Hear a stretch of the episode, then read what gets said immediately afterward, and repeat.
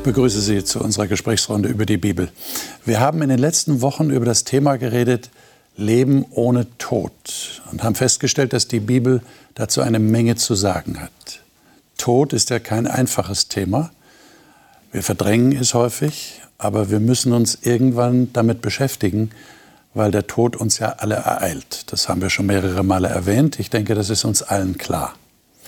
Aber das Entscheidende ist ja, wie sieht die Bibel den Tod und wie sieht sie vor allem die Möglichkeit eines Lebens nach dem Tod. Und da hat die Bibel eine Menge zu sagen.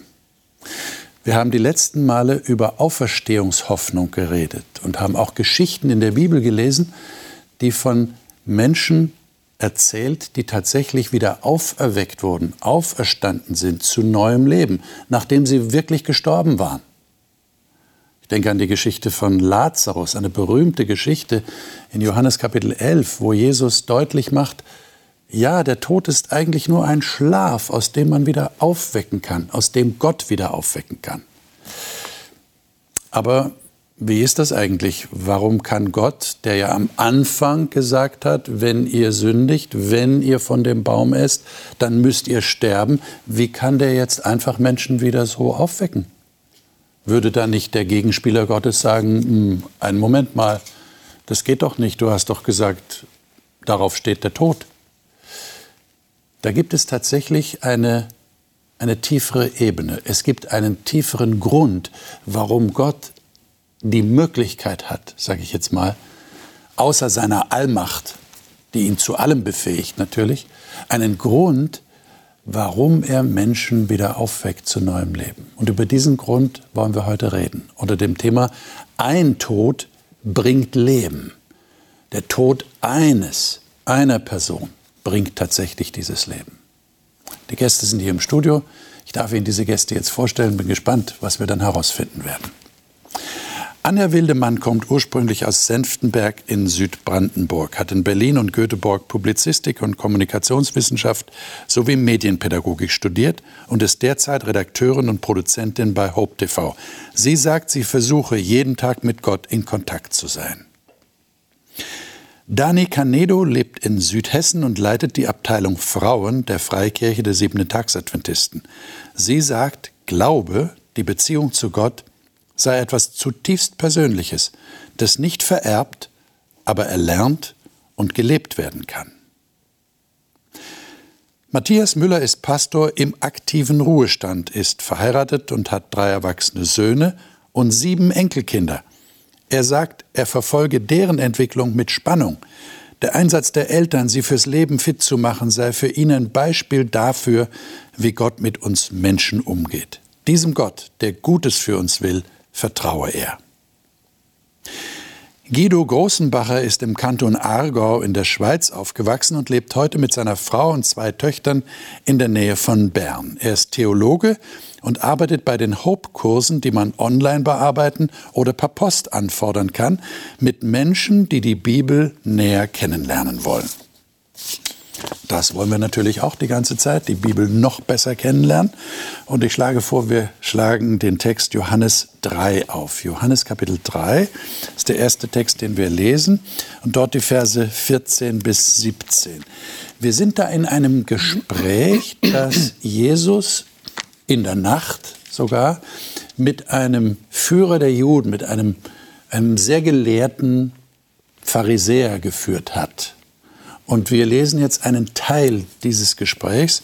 Und das, was wir jetzt lesen, sind die Aussagen von Jesus selbst. 14 bis 17. Wer mag lesen? Und dazu sagen, aus welcher Version? Ich lese aus der Schlachter. Gerne. Und wie Mose in der Wüste die Schlange erhöhte, so muss der Sohn des Menschen erhöht werden, damit jeder, der an ihn glaubt, nicht verloren geht, sondern ewiges Leben hat. Denn so sehr hat Gott die Welt geliebt, dass er seinen eingeborenen Sohn gab, damit jeder, der an ihn glaubt, nicht verloren geht, sondern ewiges Leben hat. Denn Gott hat seinen Sohn nicht in die Welt gesandt, damit er die Welt richte, sondern damit die Welt durch ihn gerettet werde. Mhm. Das ist ein sehr berühmter Vers, der Vers 16. Und der ist jetzt eingebettet in diese Aussage über eine Geschichte, die es im Alten Testament gibt. Die steht in 4. Mose 21. Darauf bezieht sich Jesus. Das war ja eine, eine schlimme Situation für die Israeliten. Die waren da in der Wüste und dann kamen Schlangen und die waren giftig und die haben sie gebissen, sind gestorben. Und dann war die einzige Lösung, dass Gott dem Mose vorschlägt, er soll eine metallene Schlange herstellen und an einem Stab aufrichten. Und wer auf diese Schlange schaut, der wurde gerettet, der ist nicht gestorben. Und jetzt vergleicht Jesus das.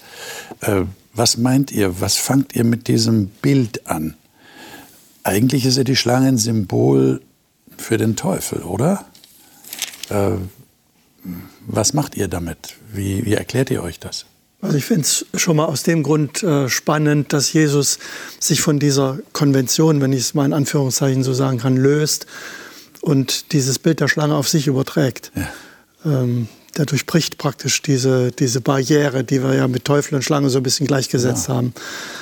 Ähm, das finde ich schon mal bemerkenswert, also dass Jesus sich nicht an solche Konventionen hält. Ja. Und er überlässt das nicht dieser Seite. Er überlässt ja. das nicht dieser Schlange. Ja. Und das, wo vorher praktisch Untergang kam ja. durch die Schlange, kommt jetzt Rettung. Ja. ja. Und trotzdem scheint mir, dass es einen Bezug gibt.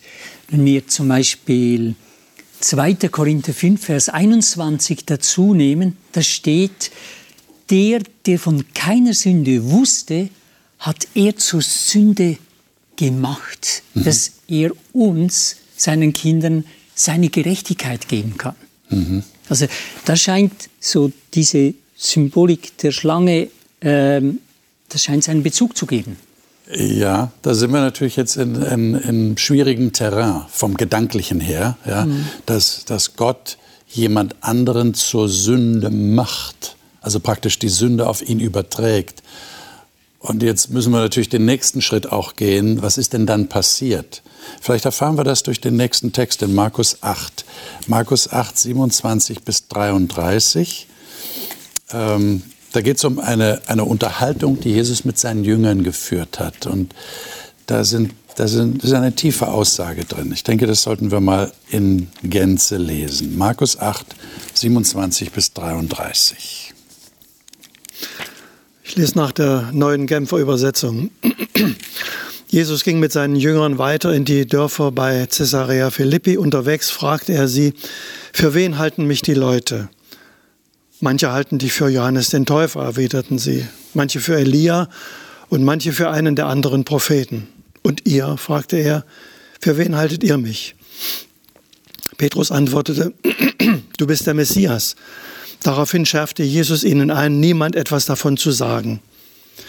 Jesus sprach mit seinen Jüngern zum ersten Mal darüber, dass der Menschensohn vieles erleiden müsse und von den Ältesten, den führenden Priestern und den Schriftgelehrten vorworfen werde. Er werde getötet werden und drei Tage danach auferstehen. Klar und offen redete er darüber. Da nahm Petrus ihn beiseite und versuchte mit aller Macht, ihn davon abzubringen. Aber Jesus wandte sich um, sah seine Jünger an und wies ihn scharf zurecht. Geh weg von mir, Satan, denn was du denkst, kommt nicht von Gott, sondern ist menschlich. Hm. Hier wird jetzt ein Kontrast aufgezeigt. Das, das göttliche Denken, so würde ich es mal nennen, und das menschliche Denken, was äh, Jesus sogar als satanisch bezeichnet in diesem Fall, äh, sagt Petrus. Also äh, scheinbar will Petrus ihn irgendwie abhalten davon ist ja auch menschlich verständlich. Ja, mein, sein verehrter Meister erzählt hier, er wird getötet werden von den Leitern des Volkes. Äh, ist irgendwie nachvollziehbar, dass er sagt, also bitte, äh, Meister, das sollte doch auf keinen Fall passieren. Ich will doch nicht, wer will schon, dass du stirbst? Und jetzt stellt aber Jesus das so dar, dass das, was er gerade gesagt hat, äh, ich würde mal sagen, eine, eine göttliche Notwendigkeit ist. Habt ihr da eine Erklärung dafür? Was ist da der tiefere Gedanke? Es scheint äh, einen Plan zu geben. Das klingt mir sehr nach Plan. Ha. Gott hat scheinbar was vor. Und, und wenn der Petrus ja sagt, nee, nee, das müssen wir verhindern, dann sagt Jesus, das soll nicht verhindert werden. Weil das der Plan ist. Ja. Es gibt ja im Alten Testament äh, Hinweise ja. auf den Tod und das Ende von Jesus ja. oder auf den Erretter. Und ähm, Jesus hat das ja im Hinterkopf und es bedeutet ja, wenn man sagt, mach das bitte nicht, dann würde man von diesem Plan abweichen. Aber ich finde das so nicht sympathisch, ist das falsche Wort, aber Petrus verhält sich wirklich sehr menschlich und er macht ja genau das, was wir auch tun, wenn es um den Tod geht.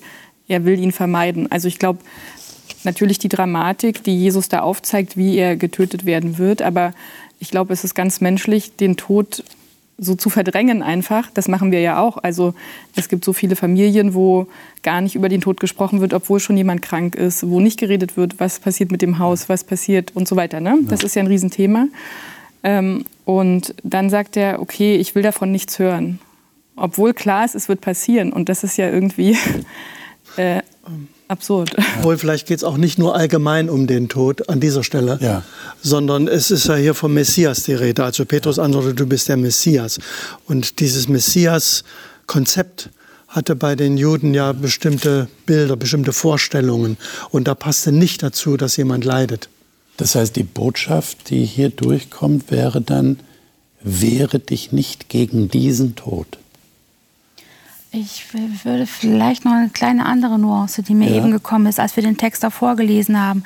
Es ist ja so eine, also eine sehr markante Ähnlichkeit zwischen den Schlangen im Lager und der ehernen Schlange. Mhm. Und wenn er sich jetzt da so mit auf eine Stufe quasi stellt, macht er damit aber deutlich, der feine Unterschied, was vielleicht sehr ähnlich erscheint, aber der feine Unterschied, das eine ist Gott und das andere ist es eben nicht.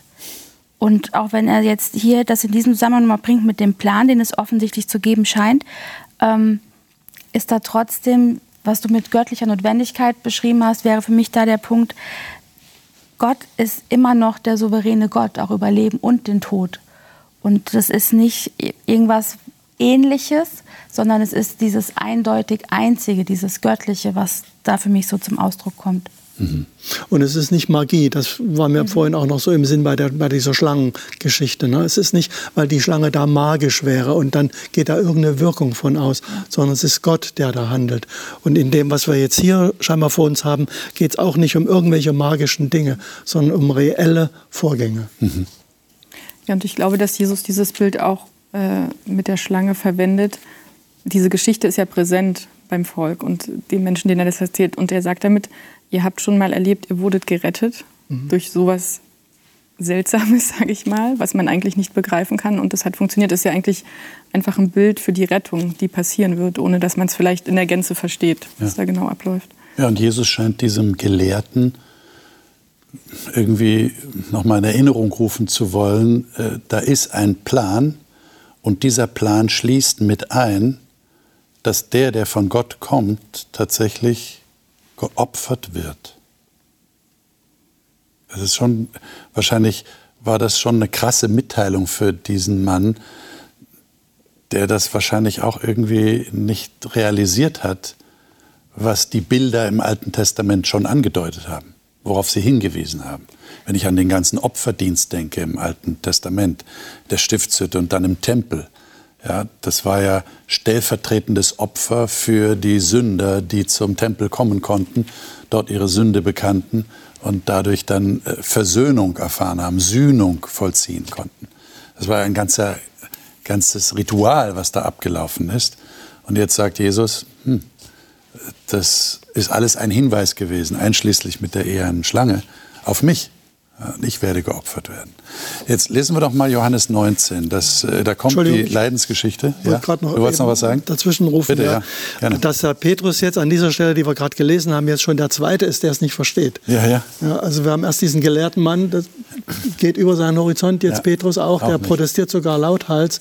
Also es scheint keine Stimmt. so einfache Angelegenheit zu sein. Das ist keine einfache Geschichte, nein, absolut nicht. Ja, ja und ich finde es auch krass, also wie konkret Jesus das erzählt.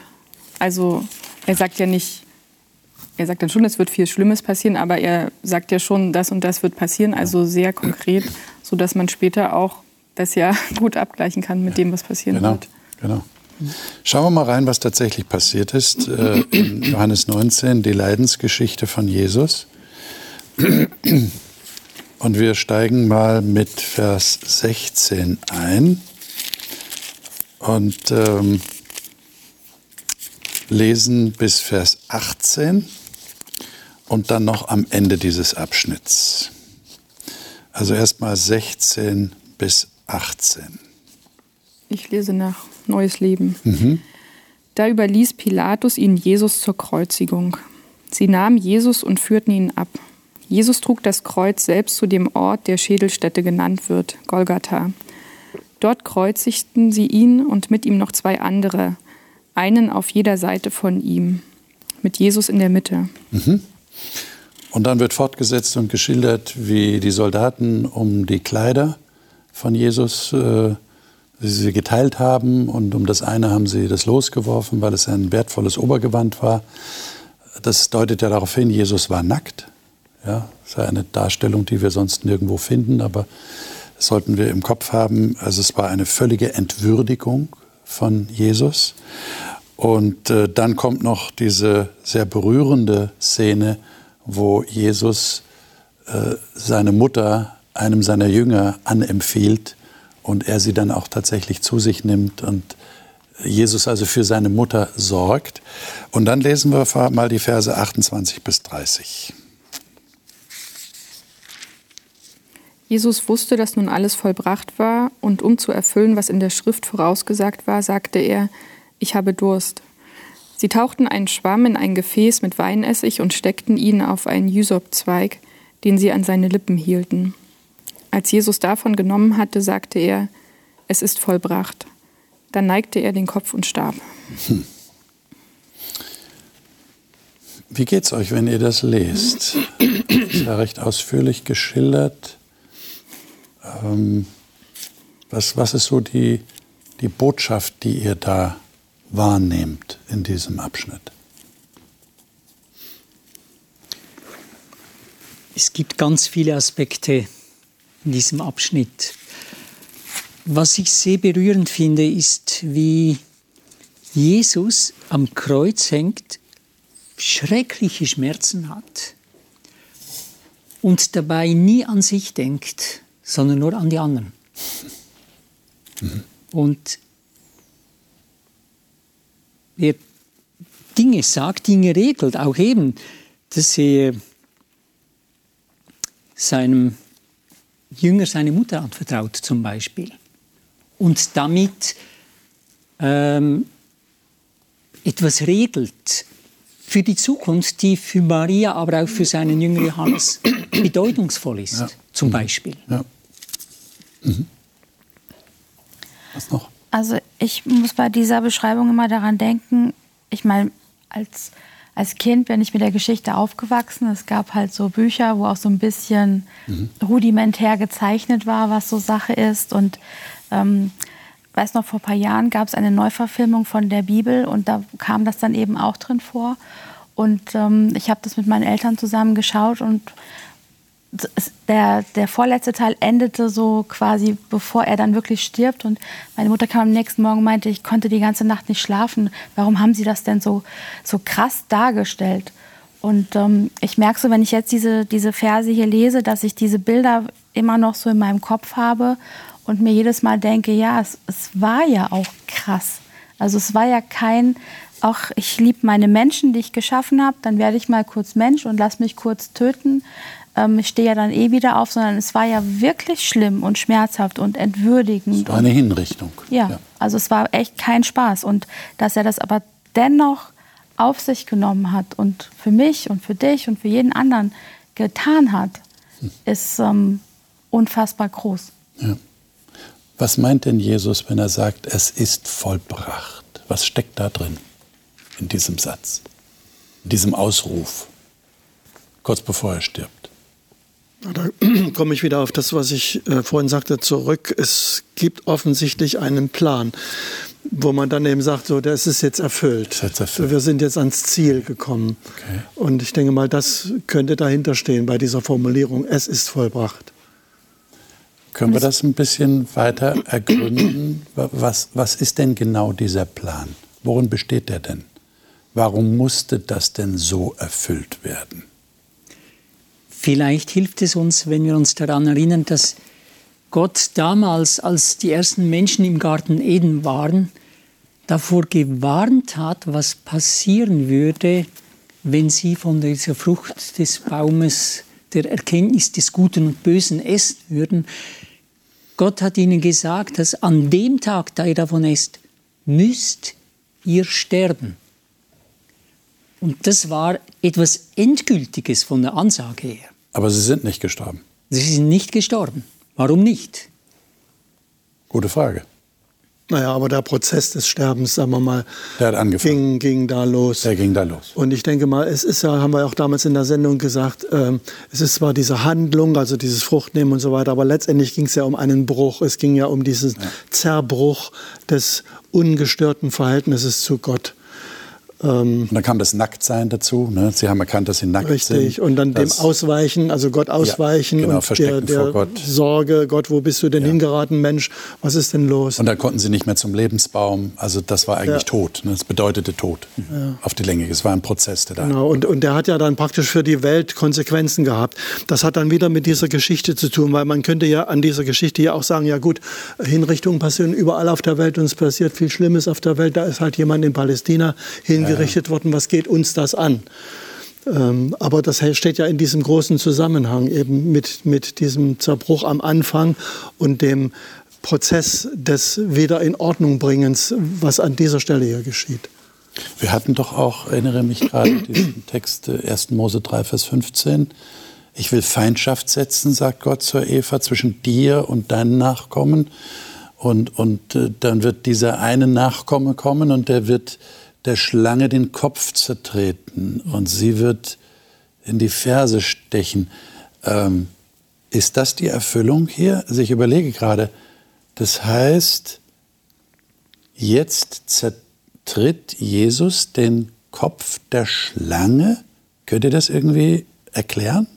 Ja, also für jemanden, der jetzt gar keine Ahnung ja. von diesen Bildern da klingt das komisch, Ne? Es klingt sehr komisch und ich würde sagen, ja, überall passieren Kreuzigung, aber Jesus war ja nicht irgendein Mensch, sondern er sagt ja selber, ich bin der Menschensohn. Also Jesus ist ja Gottes Sohn, ja. Jesus ist Gott selber.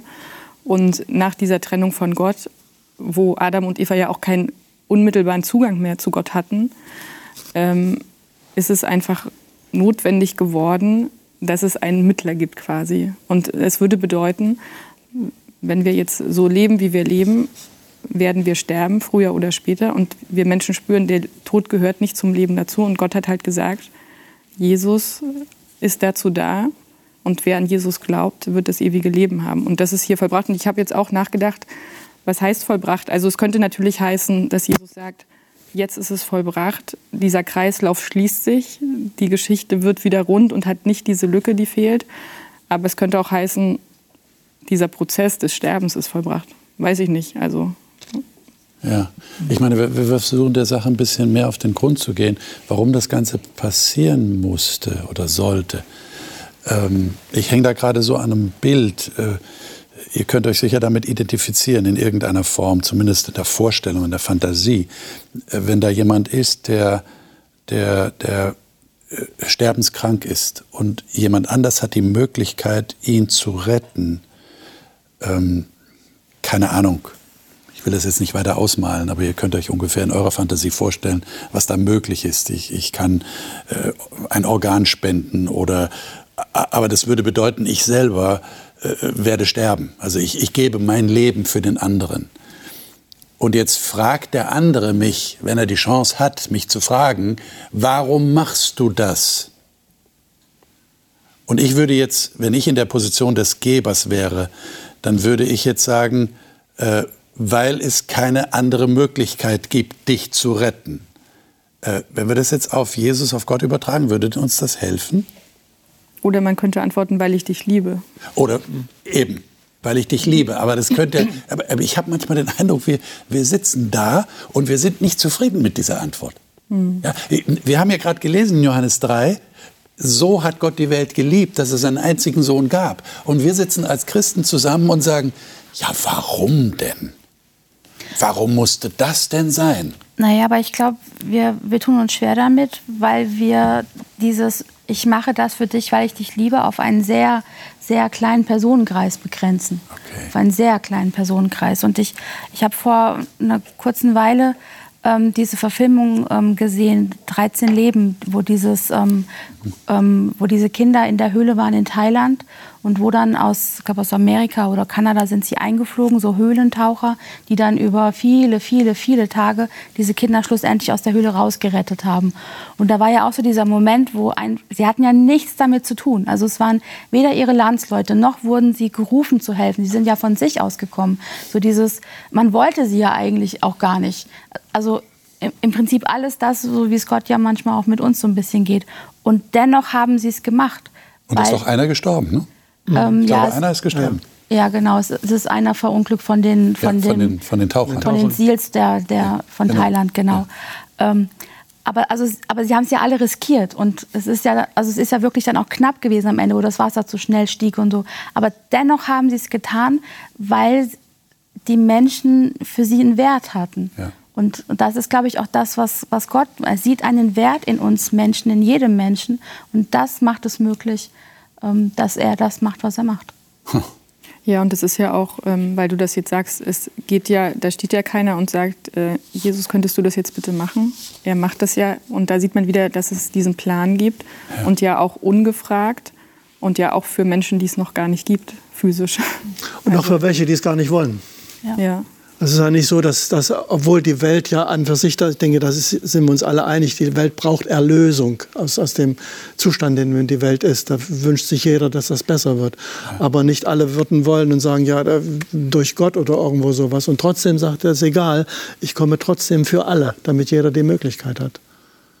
Überrascht euch das eigentlich noch? Oder seid ihr so, ich sage jetzt mal, christianisiert, dass ihr da gar nicht mehr groß drüber nachdenkt. Das ist für euch keine Überraschung mehr, dass Gott das macht. wenn ich so drüber nachdenke, ist es ja eigentlich erstaunlich, dass hier Menschen sterben aufgrund eines Vertrauensbruchs, haben wir gesagt, im Paradies. Und jetzt wäre ja eigentlich alles erledigt. Gott hat gesagt, ihr werdet sterben und sie sterben auch. Ein Prozess des Sterbens beginnt und so ist es. Und die Erde ist irgendwann, ich meine, wir, wir brauchen ja ein paar tausend Jahre, bis wir uns selber umbringen. Das schaffen wir. Nicht Locker. Mal. Geht auch schneller. Das geht auch noch schneller. Aber jetzt sagt Gott, nein, halt, stopp. Ich habe einen Plan. Und zwar werde ich selber für sie sterben. Äh, überrascht uns das noch?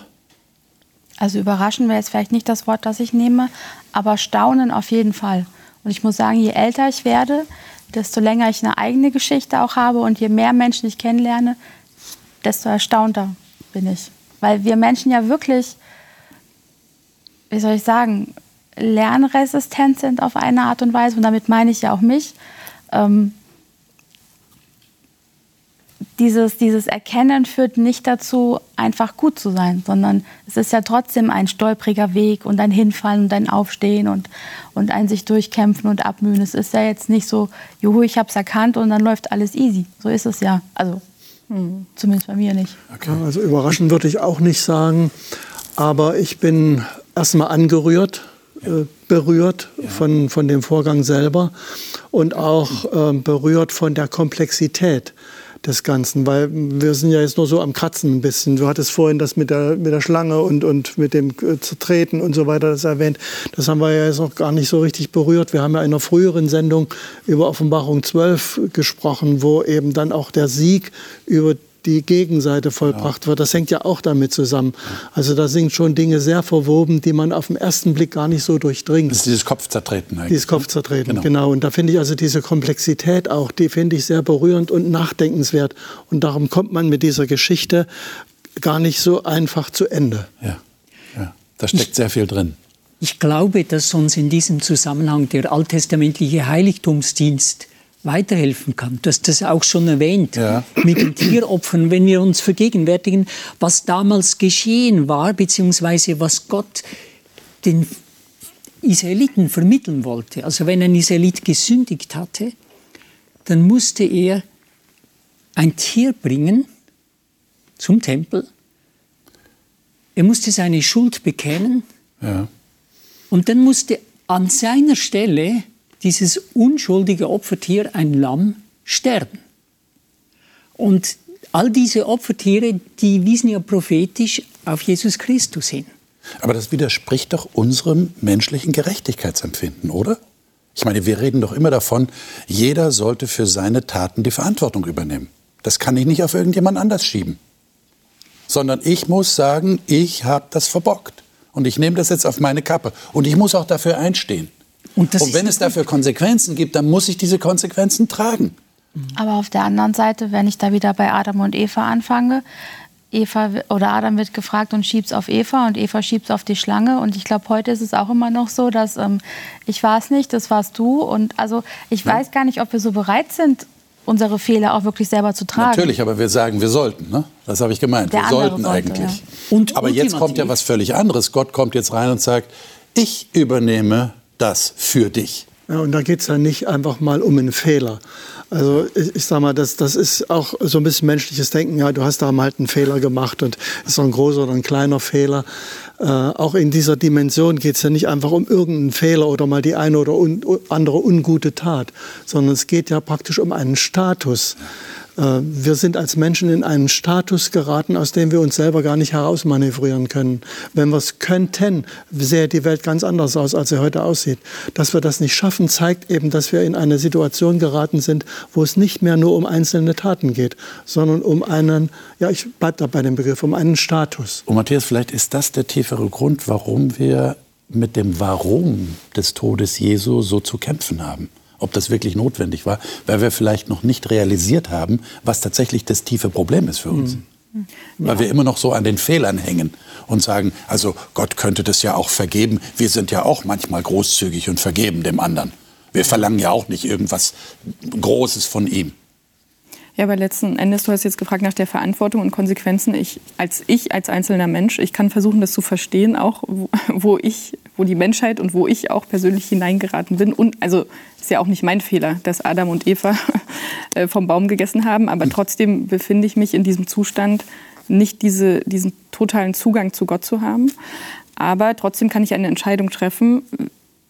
Soll das so sein, auch für mich? Oder nehme ich halt dieses Geschenk ja an, was Gott sagt. Er sagt ja nicht einfach, ich mache das jetzt mal, sondern er sagt ja schon, du solltest die Geschichte glauben und du solltest Jesus annehmen. Und du hast ja auch gefragt, sind wir schon so christianisiert? Ich würde sagen, ja. Äh, ich habe da schon oft drüber nachgedacht, gibt es nicht so andere Möglichkeiten? Hm. Also wenn man jetzt das mal so durchgeht, ne, die, dann die Ankündigung, diese Größe der Geschichte, aber ich komme mit meinem Verstand nicht dahin. Also vielleicht jemand, der noch schlauer und intelligenter ist und weiß ich nicht, Superbrains haben vielleicht noch andere Lösungen. Und natürlich als Christ hat man das so oft gehört, die Kreuzigung, die Auferstehung und das muss so sein. Und dann fällt schon auch schwer, da auszubrechen. Aber wenn jemand eine gute Idee hat, kann er sie ja mal vorschlagen, weil ich sag mal, die Menschheit an sich zu retten und jeden einzelnen Menschen äh, ist jetzt nicht so einfach. Nein. Also. Nein. Ich würde vorschlagen, wir halten da mal kurz inne und lesen noch einen Text und dann reden wir weiter drüber. 1. Korinther 1, 18 bis 24. Das ist jetzt Paulus, nachdem der Tod Jesu passiert ist, nachdem Jesus von den Toten auferstanden ist. Ähm, also der Tod wirklich Effektivität bekommen hat. Äh, er ist angenommen worden von Gott. Äh, deshalb steht Jesus auch wieder von den Toten auf. 1. Korinther 1, 18 bis 24. Was sagt Paulus hier? Wieder nach der neuen Genfer Übersetzung. Mit der Botschaft vom Kreuz ist es nämlich so. In den Augen derer, die verloren gehen, ist sie etwas völlig Unsinniges. Für uns aber, die wir gerettet werden, ist sie der Inbegriff von Gottes Kraft. Nicht umsonst heißt es in der Schrift, die Klugen werde ich an ihrer Klugheit scheitern lassen. Die Weisheit derer, die als weise gelten, werde ich zunichte machen. Wie steht es denn mit ihnen, den Klugen, den Gebildeten, den Vordenkern unserer Welt? Hat Gott die Klugheit dieser Welt nicht als Torheit entlarvt? Denn obwohl sich seine Weisheit in der ganzen Schöpfung zeigt, hat ihn die Welt mit ihrer Weisheit nicht erkannt. Deshalb hat er beschlossen, eine scheinbar unsinnige Botschaft verkündigen zu lassen, um die zu retten, die daran glauben. Die Juden wollen Wunder sehen. Die Griechen fordern kluge Argumente. Wir jedoch verkünden Christus, den gekreuzigten Messias. Für die Juden ist diese Botschaft eine Gotteslästerung und für die anderen Völker völliger Unsinn. Für die hingegen, die Gott berufen hat, Juden wie Nichtjuden, erweist sich Christus als Gottes Kraft und Gottes Weisheit. Hm. Womit hat das zu tun, dass dass Menschen das nicht annehmen können, wenn jemand sagt, du hast es vorhin erwähnt, ich tue das aus Liebe zu dir, weil ich dich lieb habe.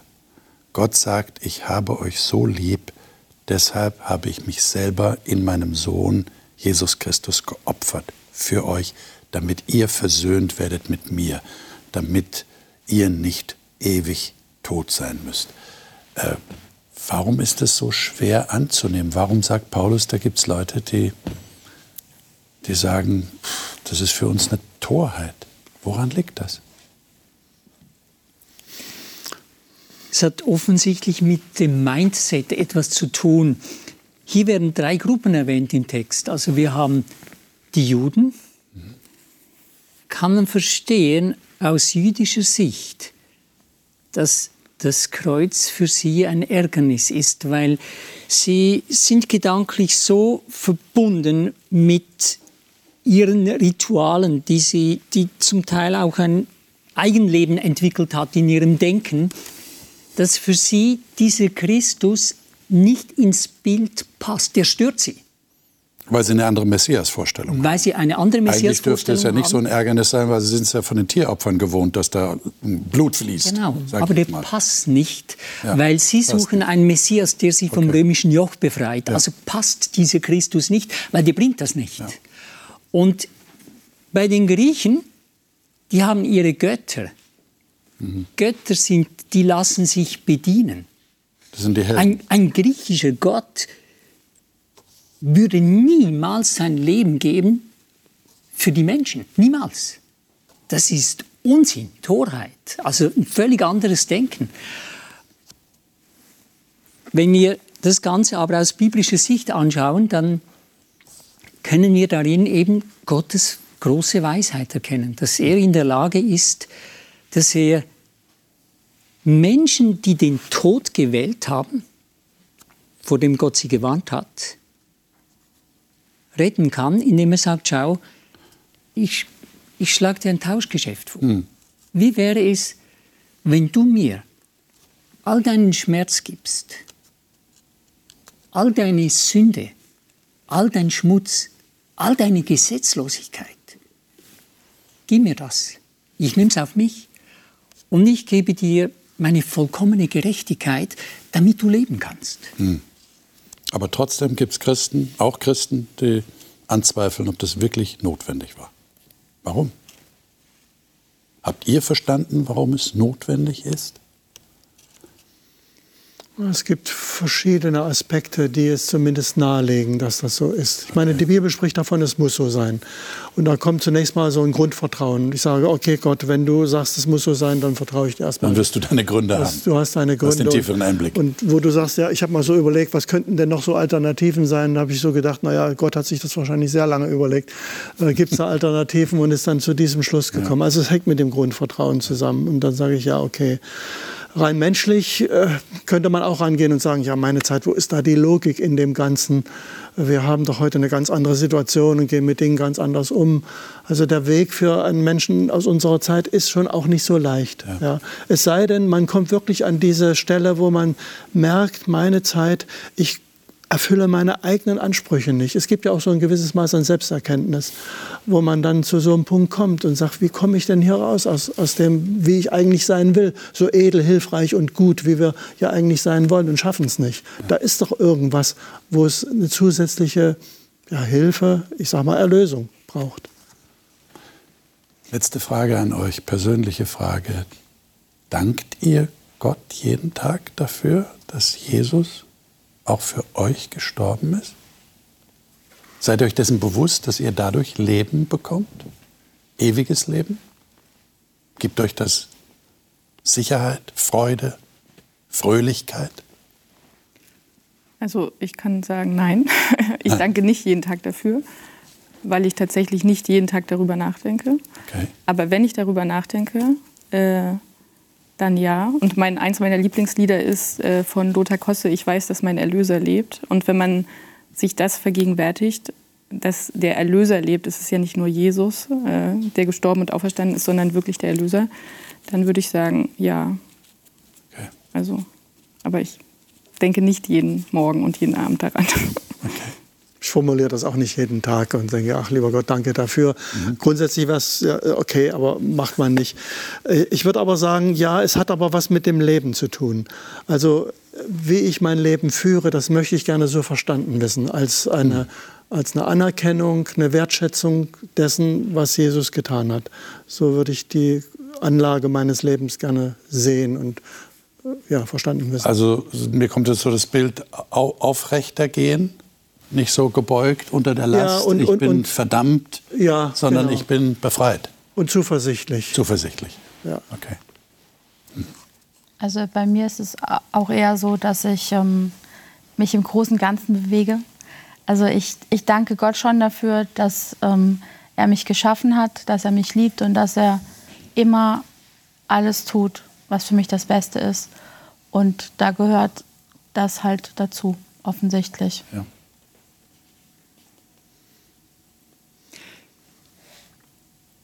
Du hast mich mit dieser Frage auf dem linken Fuß erwischt. Wir sollten uns dessen bewusst sein, weil das Kreuz Jesu Christi, das ist das Zentrum unseres Glaubens, unserer Hoffnung. Und ähm, ich glaube, das sollte für uns gedanklich viel präsenter sein. Und ist es manchmal nicht, weil wir so abgelenkt sind durch alles Mögliche, Beruf, Familie, dann die ganze Situation, wie wir sie in der Welt haben. Das sind jetzt so viele Dinge, mit denen wir ständig konfrontiert sind. Viel zu viel. Dass wir uns immer wieder diese Ruhe nehmen, innehalten und über die Größe des Opfers Jesu Christi für uns, damit er unsündige Menschen retten kann, dass wir darüber nachdenken. Das wäre wesentlich. Liebe Zuschauerinnen und Zuschauer, ähm, ich stelle nicht nur meinen Gästen Fragen, sondern ich stelle sie mir auch selber. Und ich bin auch nicht sicher, ob ich wirklich jeden Tag darüber nachdenke. Aber es wäre es wert, oder? Aber mir gehen jetzt etliche Gedanken durch den Kopf. Zum Beispiel,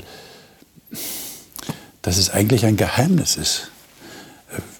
Das zu ergründen ist eigentlich, da reicht eine Lebenszeit eigentlich gar nicht aus, um wirklich zu ergründen, warum ist Jesus tatsächlich gestorben.